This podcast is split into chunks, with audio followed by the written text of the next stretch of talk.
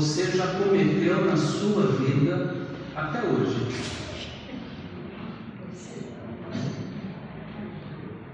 Você saberia dizer?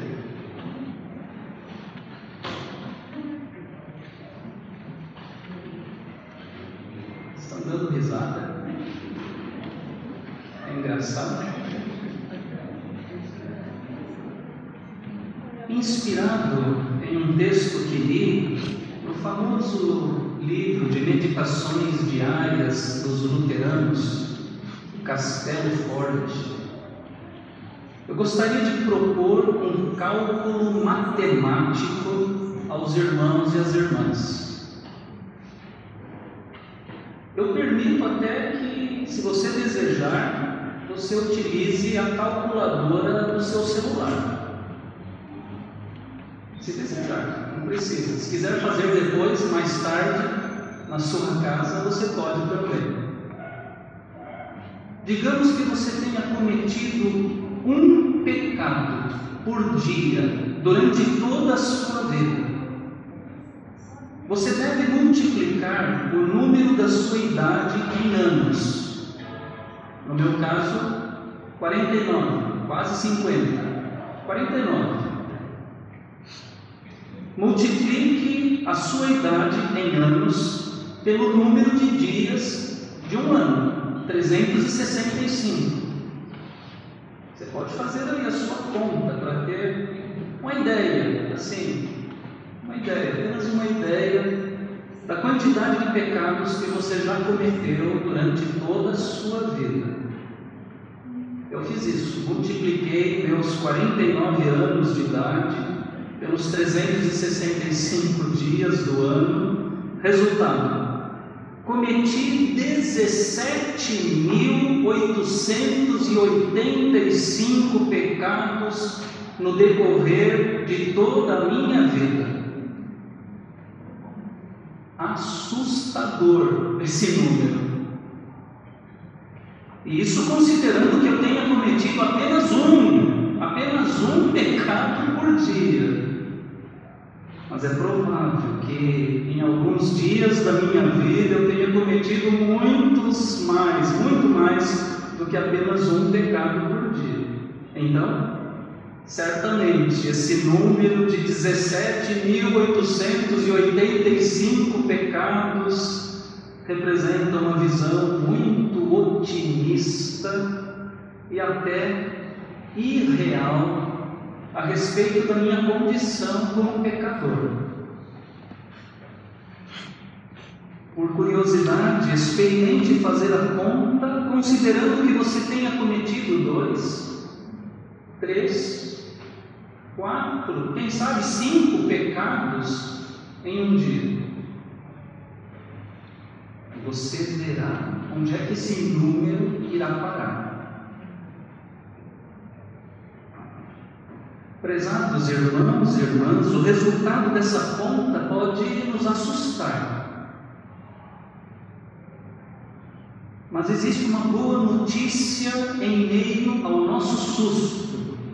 Essa multidão de pecados não é a única coisa que existe entre nós e Deus.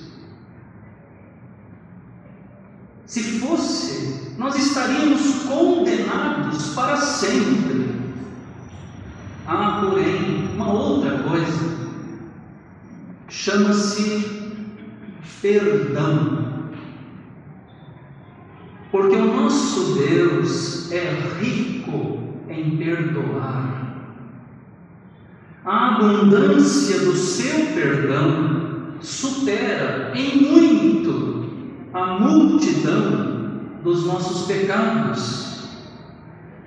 Por isso, somos convidados a nos arrepender deles e confiar no, no Deus que é rico em perdoar. O texto do profeta Isaías, lido aqui em seu capítulo 55, nos convida nesta manhã a meditarmos sobre esse Deus misericordioso, perdoador, e como devemos também fazer a nossa parte, como devemos responder a Ele.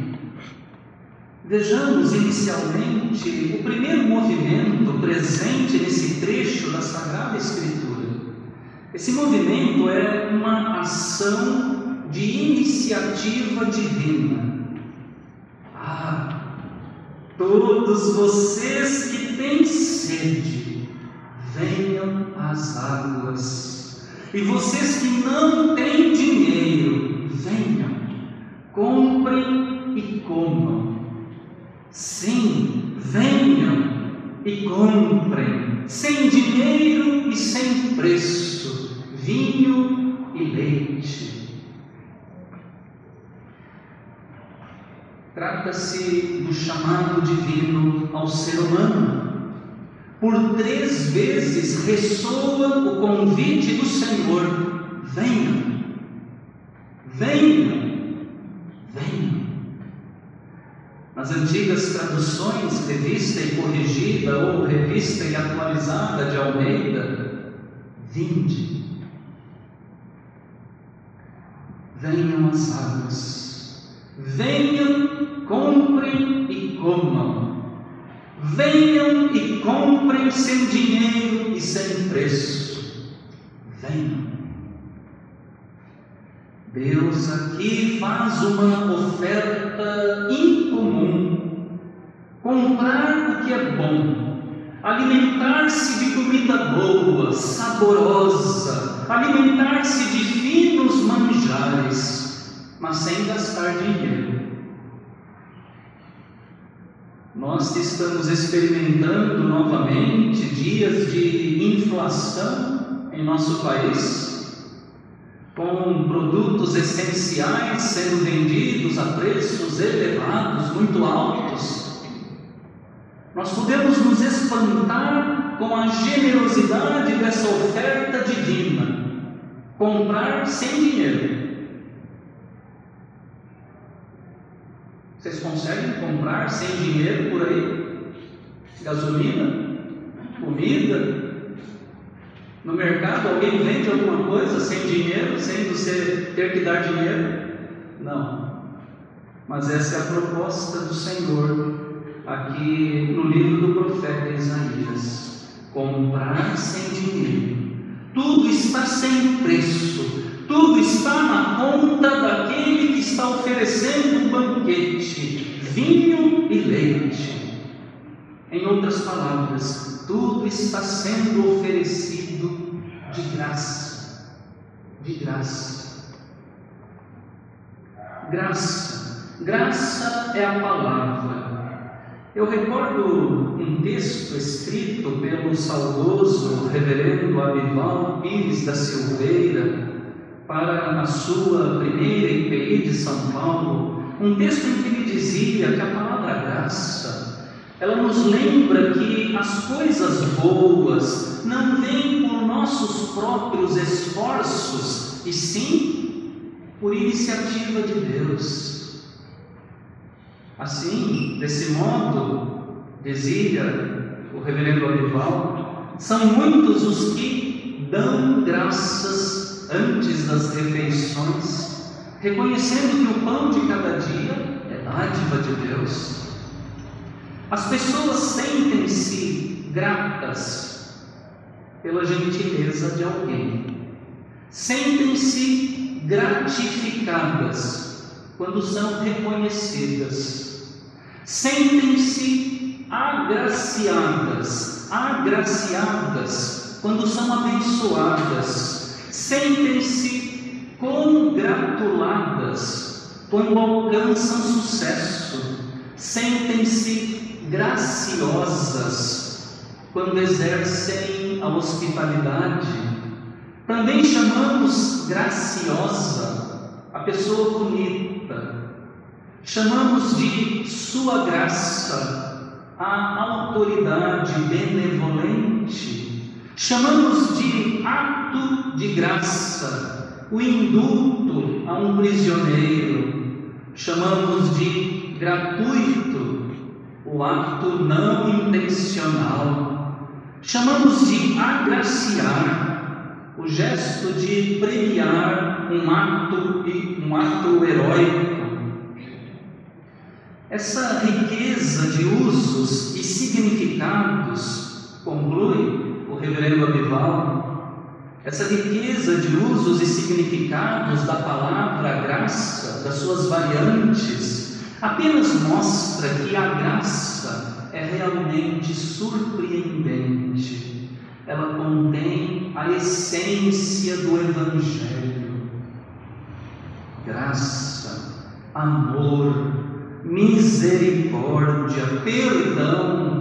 Eis a iniciativa divina para o seu povo de Israel que estava exilado na Babilônia é a iniciativa divina proferida pelos lábios do profeta Isaías. Venham, venham as águas, venham aqueles que estão sedentos, venham aqueles que estão famintos, se alimentem de coisas boas, de coisas que saciam a fome mais profunda da alma. Tudo é de graça, tudo é de graça, pois nosso Deus é Deus de amor, deseja nos salvar, nos ama e quer nos salvar. A esse primeiro movimento, que é a iniciativa divina graciosa, deve corresponder o segundo movimento, que é a resposta humana. Busquem ao Senhor enquanto ele pode ser encontrado.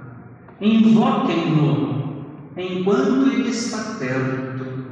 Que o ímpio abandone o seu mau caminho e o homem mau os seus pensamentos.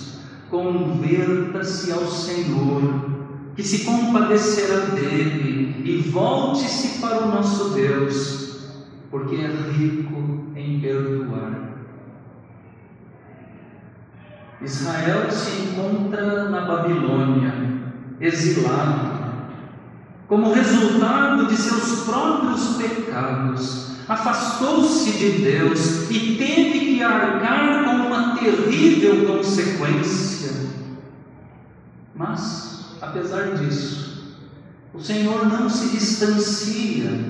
Deus não fica indiferente à situação de seu povo, ao contrário, ao contrário, acompanha o seu povo no exílio, faz questão que saibam que ele não está distante, ele está perto deles e ele ainda permite ser encontrado. Ainda é tempo de voltar-se ao Senhor. E aqui se encontram alguns verbos, na realidade, alguns imperativos que mostram bem aquilo que cabe ao ser humano no seu relacionamento com Deus. Busquem, invoquem, deixem, abandonem o mau caminho, o mau pensamento, converta-se, volte-se para Deus. fica claro que em Sua graça, Deus realiza o seu movimento, Ele toma a iniciativa, Ele faz a sua parte, mas também fica claro no texto bíblico, fica muito claro que existe algo que cabe ao ser humano, cabe ao homem e à mulher, o ser humano também precisa se movimentar e responder à iniciativa da graça de Deus.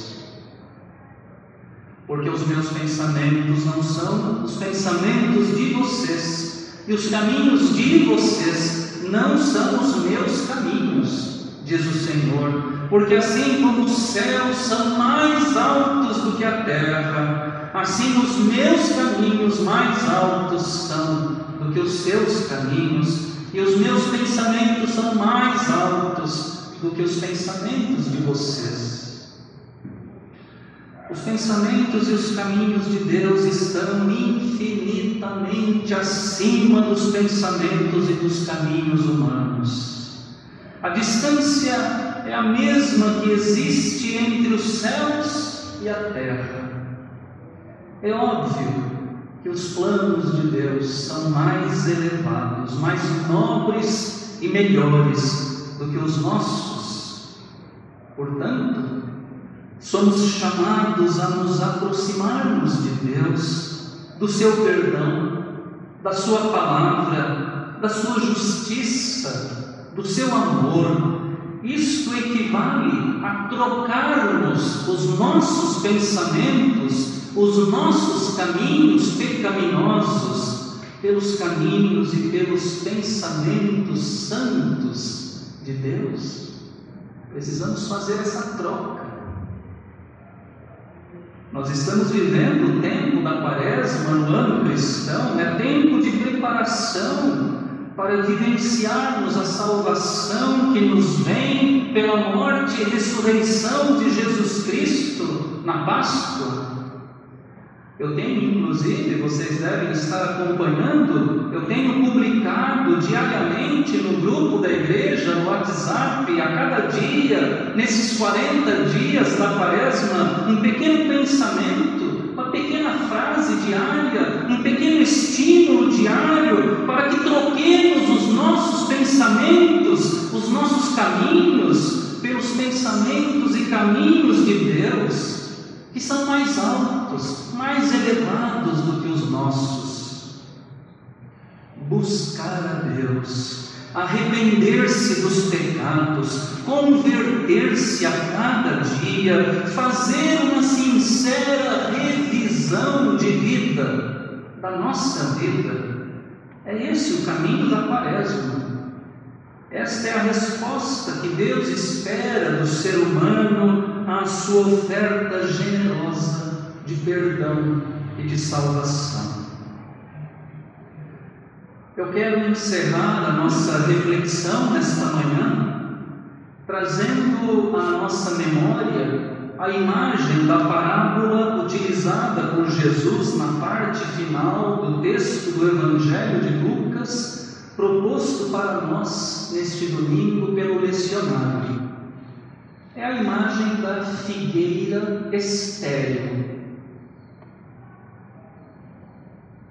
Vocês ouviram a parábola. Durante muito tempo, três anos, o proprietário do campo vem pro, procurar frutos nessa figueira.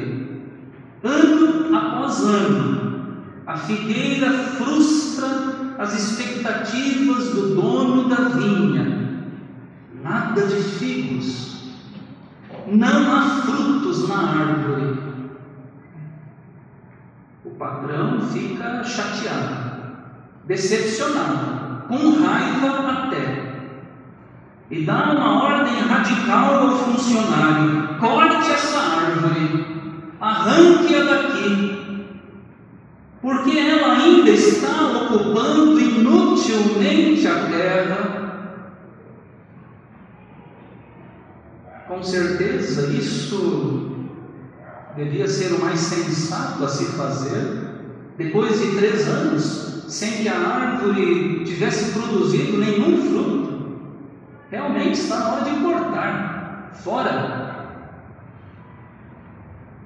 A parábola foi contada por Jesus para provocar a nossa reação, a nossa reflexão, a nossa conversão a figueira somos nós. A figueira é a nossa igreja.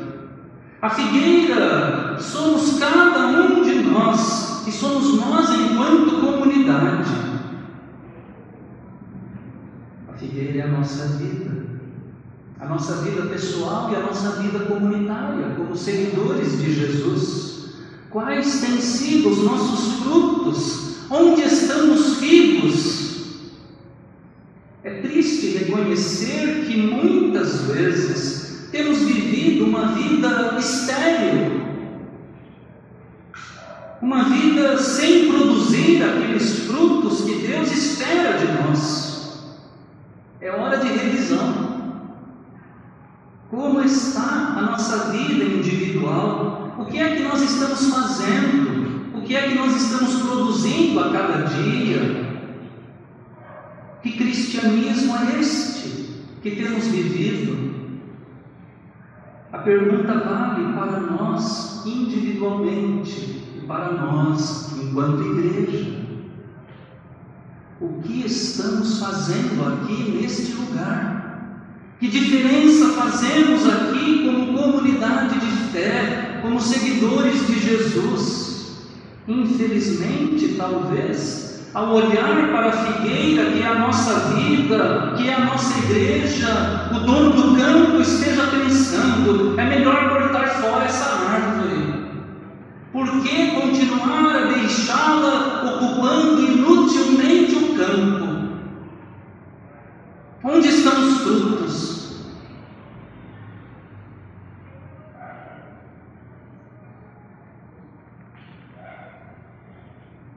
Mas calma.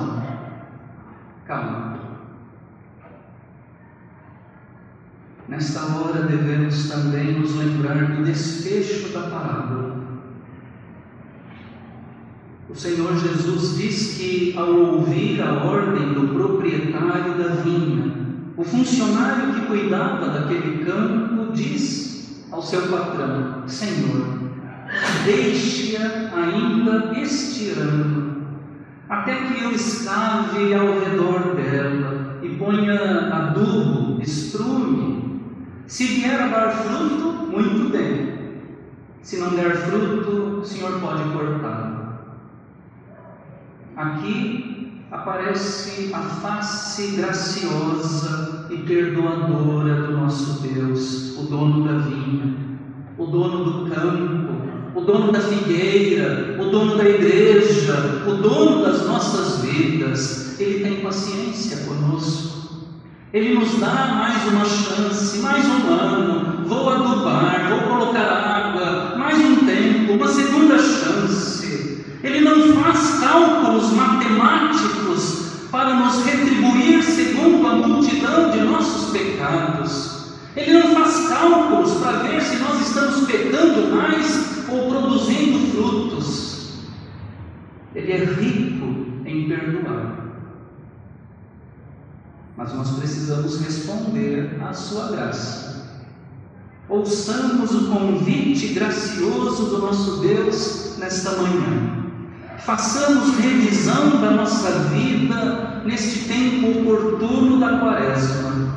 Busquemos ao Senhor aproximemos-nos do nosso Deus e frutifiquemos em nossa vida pessoal, em nossa vida comunitária, aqui como igreja, como comunidade. Frutifiquemos em resposta à Sua graça e para a Sua glória. Amém.